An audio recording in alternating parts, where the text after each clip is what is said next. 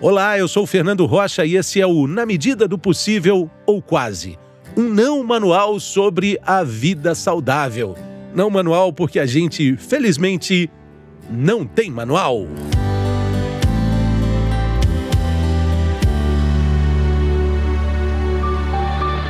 Violência obstétrica. Olha, o primeiro episódio desse nosso podcast aqui, o glorioso Na Medida do Possível, foi no dia 21 de abril de 2020. O assunto foi o parto humanizado e a violência obstétrica. Bom, nesses dois anos que se passaram, o episódio segue como um dos campeões de audiência do podcast e o assunto voltou à tona, a violência obstétrica, os tipos diferentes de parto, tudo isso voltou à tona por diversas vezes na imprensa e nas redes sociais. Por isso, a gente tem hoje a alegria de ter mais uma vez o Dr. Braulio Zorzella, 125 episódios depois, ele está de volta aqui conosco para alegria nossa, doutor. Seja bem-vindo. Obrigado, Fernando. Alegria minha também poder estar aqui com você. Maravilha. Doutor, dá para a gente fazer uma análise aí, dentro da última conversa que a gente teve há dois anos para agora, o termo violência obstétrica, ele ficou mais difundido, mais conhecido? Ah, com certeza. O termo violência obstétrica, ele quando ele surgiu, foi no ano 2010, que ele foi cunhado pela primeira vez, que foi numa conferência de assistência à humanização do parto, que foi na Venezuela, inclusive, e tinha várias organizações da América Latina participando, e foi proposto esse termo violência obstétrica, né? Então, estamos com 12 anos de termo, né? O que ocorre é que demora, né, para a coisa pegar e para as pessoas entenderem como funciona. Inclusive, houve uma boa fase dentro da própria medicina obstétrica que tinha uma resistência a esse termo. Por quê? Quando foi cunhado, ah, violência obstétrica, parecia que estava falando que era o obstetra que era violento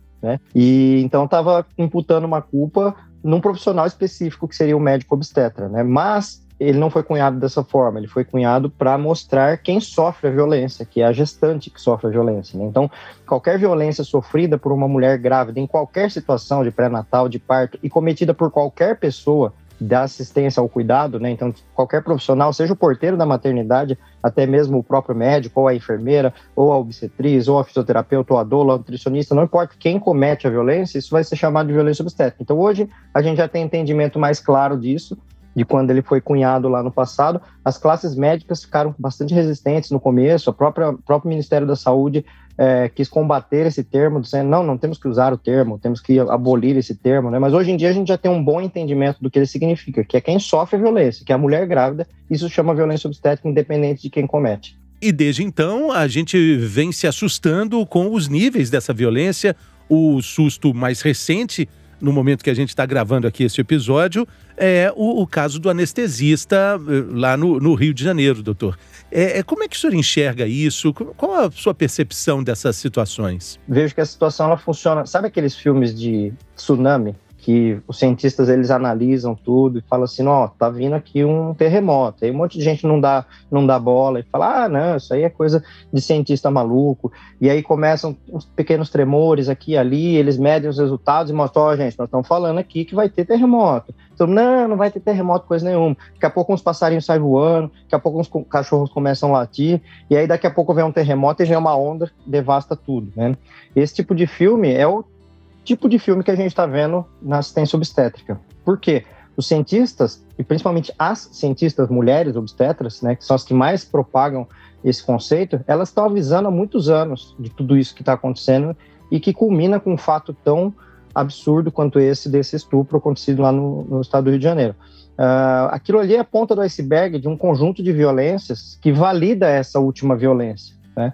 Então, não foi isolada essa violência. Não é que tem uma pessoa doente ali cometendo uma violência. Não, não tem nada de Ela foi filmada. Ela só, a diferença é. é que ela foi filmada? A diferença é que ela foi filmada, sim, esse é um ponto chave importante, né, para é, inclusive fazer pessoas que não acreditavam que ela acontecia passarem a acreditar. O próprio hospital mesmo já havia denúncia de que ele fazia isso e o hospital não deu bola. Falou, ah, vamos ver, vamos averiguar, depois a gente vê e deixou para lá, e só por ser filmado que realmente mostrou. Esse é um fator diferencial de ser filmado, mas ele é a ponta do iceberg de um conjunto de violências. Não é uma pessoa doente que está ali fazendo aquilo. Isso aí acontece em vários lugares, está acontecendo agora nesse momento de várias formas dentro da obstetrícia, né? Seja pelo anestesista, pelo médico obstetra ou por outras pessoas. O estupro é o crime mais hediondo de todos dentro dessa série de, de violências obstétricas que existem. Mas, por exemplo, naquela cena ali específica, a gente consegue analisar várias coisas. Por exemplo, num país onde a gente tem muito mais cesárea do que deveria, a primeira pergunta que tem ali é: será que essa cesárea foi bem indicada ou não? Já é a primeira pergunta, porque pode ser que ela foi levada a essa cesárea sem indicação, já é a primeira violência, né? Aí vamos partir do pressuposto que ela foi bem indicada e pular essa etapa. Depois tem outras ali que a gente consegue analisar. Por que, que não tinha acompanhante naquela cena, sendo que desde 2005 tem uma lei que exige que todas as mulheres gestantes tenham direito a ter acompanhante em qualquer serviço, seja público ou privado no país. Né? Outra pergunta: cadê o bebê. Por que, que o bebê não estava com ela, sendo que é preconizado hoje que o bebê vá para o colo da mãe assim que nasce? Não mais aquela foto tradicional que a mãe está com as duas mãos amarradas, encosta a bochecha do bebê na mãe, assim, tira uma foto com a mãe não sabe nem o que está acontecendo direito. Não, hoje é preconizado que a mãe esteja com os braços livres, que o bebê fique direto no colo dela amamentando, com um acompanhante do lado, né? E se possível com uma doula também, que é outra pergunta. Tinha doula? Se não tinha, por quê? Então, são um conjunto de violências que vem antes e que valida essa situação que a gente acabou vendo. Exatamente. Sem contar outras populações mais vulneráveis, como, por exemplo, as mulheres negras, que sabidamente também é, sofrem muito mais violência obstétrica, né, doutor? Com certeza. Dentro da violência obstétrica, a gente tem recortes. Né? Um dos recortes é o racismo obstétrico, que aí ele junta a violência obstétrica com o racismo. Nas pesquisas feitas em relação à violência obstétrica, que são pesquisas jurídicas, né? Eu aqui como médico obstetra fico até às vezes me atrevendo e peço licença às mulheres que estão me ouvindo, tanto as mulheres gestantes quanto as mulheres que lidam com esse tema, e principalmente as advogadas mulheres que são as especialistas nesse tema, né? É um assunto jurídico, mas que interessa muito a gente que está nesse campo todo. Uh, os trabalhos mostram que uma a cada quatro mulheres relata sentir violência obstétrica. Isso daquelas que sabem o que é violência obstétrica. Então a gente imagina que seja muito mais, porque tem muitas que sofrem sem saber. E dentro dessas mulheres que relatam, a gente tem um percentual bastante elevado de mulheres negras, ou seja, a gente percebe sim que tem racismo obstétrico, e não só de mulheres negras, assim como indígenas também. Então, a gente vê que tem um recorte racial e étnico aí bem importante. E o Brasil, né, segue sendo um dos campeões mundiais de, de cesárea, né, doutor? Como é que é o debate científico e médico? A gente falou no último episódio, né, no o anterior episódio que, que o doutor participou, a gente falou de um certo fla-flu ideológico com relação a tudo isso. Como é que está esse jogo atualmente? Pois é, Fernando. É um fla-flu, mas hoje a gente tem o VAR, né? E o VAR consegue perceber algumas coisas. É boa, essa é boa. Porque a gente tem a ideologia, né? Tá, de um lado, uma ideologia progressista em relação à assistência humanizada da saúde como um todo, não só do parto, né? E aí a obstetrícia entra nessa história toda com o tema parto humanizado. E de um outro lado, um conservadorismo que diz, não, tá bom assim, eu faço assim faz X anos, 10, 50 anos, e tá tudo bem, tá, tá boa, bom dessa forma. Então existe sim uma ideologia progressista versus conservadora, mas o que embasa, né, o tal do VAR aí são as evidências científicas, né? Então, quando as evidências científicas são colocadas à mesa, a gente vê e fala, tá bom, gente, então vamos, não vamos falar mais de ideologia, vamos falar de evidências científicas, ou seja, o que, que é mais seguro. E aí a gente vê que hoje o que a gente tem de mais seguro na obstetrícia moderna são os países ou os hospitais que têm em média 15% de cesáreas. De onde que vem esse número? Esse número é bem interessante, não é um número que foi achado aleatoriamente ao acaso. Imagina países que têm pouquíssimas cesáreas porque tem pouco acesso, por exemplo, países africanos pobres. Ruanda, Somália, Etiópia, Mali, é, é, República do Congo, é os países ali que são do nordeste africano. Tá? Ali tem muito pouca cesárea porque não tem acesso. A gente tem uma alta taxa de mortalidade materna porque falta cesárea, porque precisariam cesáreas acontecer para melhorar essa taxa. Conforme a gente vai subindo as taxas de cesárea, 1%, que é, a gente começa no 1%, que são esses países. Aí a gente vai vendo 2, 3, 5, 10, 15%. Na faixa de 10 a 15%, a gente tem uma queda abrupta da mortalidade materna e neonatal bebê. E aí a gente encontra ali o melhor índice, porque a partir de 15% de cesáreas, quando a gente vai olhando países com 18, com 20, com 25, e se a gente pegar o Brasil, que tem 56% de cesáreas, depois tem uma subida de novo dessa mortalidade, ou seja, é um gráfico em U, onde a gente tem uma altíssima mortalidade, vamos falar de números, mais ou menos numa média de 1.500 mortes maternas a cada 100 mil nascidos vivos lá nos países africanos. Essa taxa ela cai para 5 mortes maternas a cada 100 mil nascidos vivos na faixa de 10 a 15%, que são países europeus.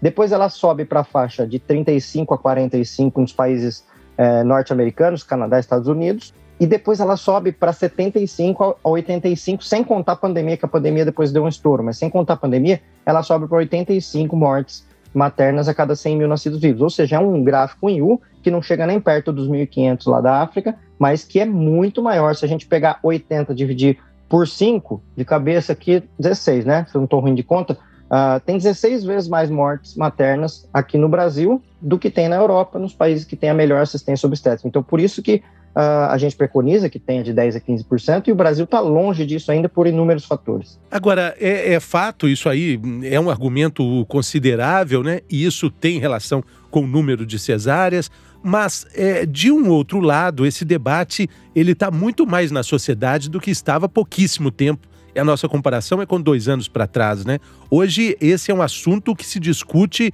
com cada vez mais propriedade por todos nós da, da, da sociedade, doutor. Com certeza. Nascer é de todos, né? Todos nós nascemos um dia. Então, falar de nascimento uh, não tem nem como colocar no lugar de fala, porque todo mundo tem lugar de fala. Então, não existe alguém que não tenha lugar de fala nisso, né? Podem ter os profissionais que têm o seu lugar de fala uh, em relação ao atendimento, as gestantes que têm o seu lugar de fala em relação ao parto em si, que o parto é da gestante exclusivamente, mas o nascimento é de todos. Então, é um assunto que interessa a sociedade, é, como um todo, e com certeza todas as mídias, essa que nós estamos agora, as redes sociais, todas as outras mídias, elas acabam expondo de uma forma bastante interessante uma coisa que era muito velada e que era muito mais mostrada só em novelas e filmes, aquela cena daquele parto da mulher gritando, berrando, todo mundo saindo correndo porque a bolsa rompeu, por exemplo, né? Então a gente tinha muito mais a, a, o, ide, o, ideário, imaginário é, popular era muito mais voltado para cenas de novelas e filmes, e hoje em dia não, nós estamos colocando as cartas na mesa, mostrando, vamos abrir as evidências científicas, vamos colocar aqui, vamos falar disso, vamos falar das experiências profissionais, vamos falar do grau de atualização dos profissionais, Vamos falar de quanto aquele profissional se dispõe de fato a estar ao lado, né? A palavra estar ao lado, em latim, ela quer dizer obstare, Fernando. Ou seja, ela dá origem à palavra obstetrícia, né? Obstetrícia que é o estudo do estar ao lado, né? Então, profissional, o profissional que se propõe a trabalhar com obstetrícia, ele tem que estar ao lado de fato, né? E não executando sempre e passando na frente ou então uh, decidindo por essa mulher, né? E hoje em dia a gente tem um campo bem interessante que se chama medicina baseada em evidências. E esse termo, ele também é um termo recente, ele não tem 20 anos esse termo. E a medicina baseada em evidências, ela ficou bastante clara na pandemia, inclusive com a história da cloroquina, por exemplo. Por quê? Medicina baseada em evidência tem três pilares. Um pilar são as evidências científicas, ou seja, tudo que é produzido na ciência que mostra o que é seguro ou o que não é.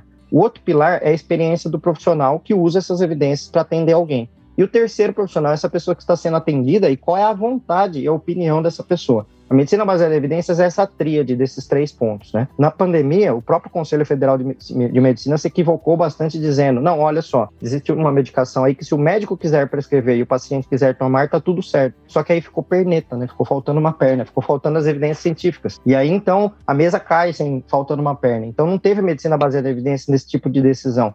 A pandemia mostrou bastante isso, que existe dentro da medicina ainda profissionais, inclusive nas classes, seja Conselho Regional ou Federal de Medicina ou nas associações de classe, que ainda defende que o médico que sabe tudo, que o médico que define e que se o paciente escolher está tudo bem, colocando as evidências de lado. E tem uma outra linha grande dentro do progressismo obstétrico da medicina, que defende as evidências científicas com unhas e dentes e, e, como sendo um dos três pontos importantes dessa questão toda. Muito interessante isso também, é, se a gente analisar a própria terminologia que acaba sendo usada é, cada vez mais. A gente falou de violência obstétrica, comentou que essa é uma palavra que ganhou muita mobilidade no, nos últimos dois anos, mas a, a palavra parto natural também sempre teve associada ao parto que não era cesárea. Mas uma cesárea pode ser também um parto humanizado, né, doutor? A gente associa todo parto natural como parto humanizado, e aí também é preciso aprender um pouco dessas palavras, né?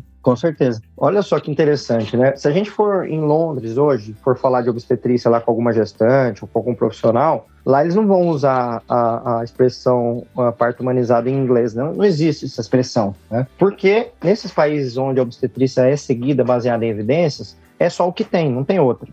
Né? Então é aquilo que tem, é as evidências científicas melhores que tem, a opinião da gestante e a, e a, a experiência do profissional, e essa tríade sai o resultado final, não tem outra. Né? Só que aqui no Brasil tem várias. aqui no Brasil tem essa, que é essa tríade entre ciência, experiência e vontade da paciente, que a gente precisou colocar o nome de parto humanizado, aqui na América Latina, inclusive. Esse termo é usado na América Latina. Eu já participei de conferências uh, Peru, Argentina, Chile, todo mundo usa essa expressão, né? Então, porque a gente precisou colocar esse nome neste tipo de atendimento, porque existem outros tipos de atendimento. Existe o tipo de atendimento, por exemplo, baseado na decisão da mulher e do médico, que seria a cesárea com hora marcada. Ou seja, a gente tira as evidências científicas de lado. Então a gente chama isso de cesárea eletiva. Assim como existe ainda a obstetrícia praticada que era preconizada no século XX, né, no 1980, 1990, ou seja, onde as evidências científicas estão desatualizadas. Alguns chamam isso de obstetrícia tradicional, ou eu gosto de chamar de parto do século XX, que fica mais claro, né? E a gente coloca o parto do século XX como sendo esse parto com as evidências mais atrasadas e o parto do século XXI como parto humanizado. E essa expressão parto humanizado, na verdade, ela indica qual é a forma de atendimento onde a gente está tendo esses três pilares: da mulher, protagonista, com decisão, do profissional que tem a sua experiência, mais as evidências científicas aliadas a isso tudo. E aí, dentro de um parto humanizado, a gente vai ter que 15% vão terminar em cesárea porque é o mais seguro, é o que as, os números mostram, né? Só que 85% vão terminar em parto normal. Quando não houver nenhuma intervenção, simplesmente a mulher entrou em trabalho de parto e o bebê nasceu, a gente vai chamar de parto natural, porque ninguém fez nada. Quando teve alguma intervenção, a gente pode chamar de parto normal com intervenção. E quando é uma cesárea, uma cesárea dentro de um, uma visão humanizada do atendimento uh, ao parto, né? Então, parto humanizado ele abrange tudo, inclusive a cesárea bem indicada, ou seja, que não foi feita com hora marcada e que foi feita por uma indicação precisa e técnica. É, a gente conversava antes de gravar o episódio, estava comentando com o Dr. Braulio Zorzella é, de como, como esse assunto está difundido, e uma das, das indicações disso é o livro da Andrea Del Fuego, uma escritora de primeiríssimo gabarito. Ela escreveu um livro chamado A Pediatra, um livro completamente é, politicamente incorreto que trata essa abordagem do parto humanizado, cesárea, com uma ironia assim absurda. É, para começar da capa, que tem uma pediatra fumando um cigarro e ela fala horrores do parto humanizado, mas é um jeito dela colocar o assunto também na roda, né, doutor? Com certeza, eu não conheço o livro ainda, fiquei bastante curioso para conhecer mas essa forma provocativa de falar é uma forma que eu acho que é bem interessante, né? De a gente olhar para um lado e falar, nossa, mas que absurdo, né? Agora todo mundo querer voltar a nascer de parto normal, nunca é. deu certo isso na humanidade. A humanidade não chegou até aqui com 8 bilhões de habitantes uh, tendo parto normal. Tem uma conta, Fernando, bem interessante, que até hoje estima-se que nasceram é, mais ou menos 110 bilhões de Homo sapiens. Né? Ou seja, desde que surgiu o primeiro Homo sapiens até agora, nasceram mais ou menos 110 bilhões, sendo que tem 8 bilhões vivos e 102 bilhões que já morreram, né? E que se a gente for fazer uma estatística de nascimentos de parto normal e cesárea, a gente tem cesárea que a cesárea é feita institucionalmente há 50 anos, né? E a gente tem o Homo sapiens aí, dependendo da linha que a gente segue, de 300 mil anos para cá. Né? Então a gente tem pelo menos 100 bilhões de seres humanos que nasceram de parto normal, né? Ou seja, não deu certo, então melhor não fazer isso, melhor a gente modernizar e fazer cesárea. Óbvio, cesárea é uma tecnologia extremamente interessante, mas que ela nunca vai substituir a, entre aspas, tecnologia natural que a natureza trouxe até aqui e que fez com que a gente chegasse até aqui. A obstetrícia que faz a cesárea, como uma medida de segurança, é aquela que vai em contraponto da seleção natural. A seleção natural mataria aquele indivíduo, aquela mulher, aquele bebê, e a gente faz cesárea para salvar. Então, esse é o grande ponto-chave da obstetrícia, mas parto normal sempre deu muito certo e a, o ser humano biologicamente deu certo justamente por isso. Para a gente caminhar aqui para o fim, doutor Braulio, eu queria que você repetisse uma analogia fantástica que a gente já falou sobre ela, é, que faz referência à dor, ao medo da dor. E o exemplo que você usa é de alguém, de uma mulher, cruzando ou perto de cruzar a linha de uma maratona. É maravilhoso esse exemplo. Como é que é mesmo? Pois é, uh, quando a gente vê um maratona, uma maratonista correndo, né? A gente olha aquela pessoa correndo, se esforçando, né? Às vezes até mesmo com cara de dor, e dificilmente alguém fala assim, nossa, que dó dessa mulher que tá aí correndo.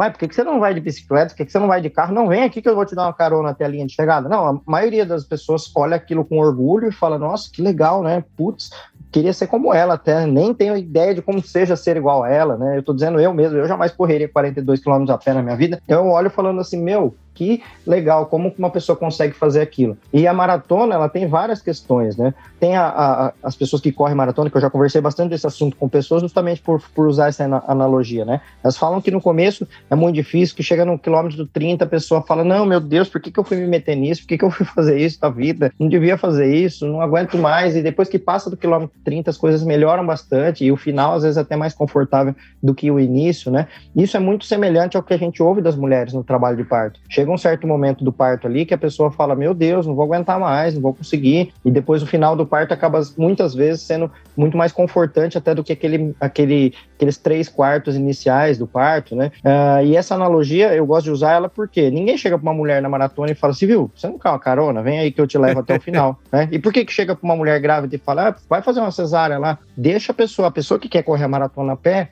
deixa ela correr a pé. Ela escolheu assim, a escolha é dela, o corpo é dela seu corpo, suas regras. Escolha a sua maratona. Valeu, doutor Braulio Zorzella. Muito obrigado. Sempre uma alegria imensa compartilhar ideias e aproveitar um pouco do seu conhecimento. Valeu demais. Eu que agradeço, Fernando. Estou à disposição para quando precisar. Valeu, pessoal. Até a próxima.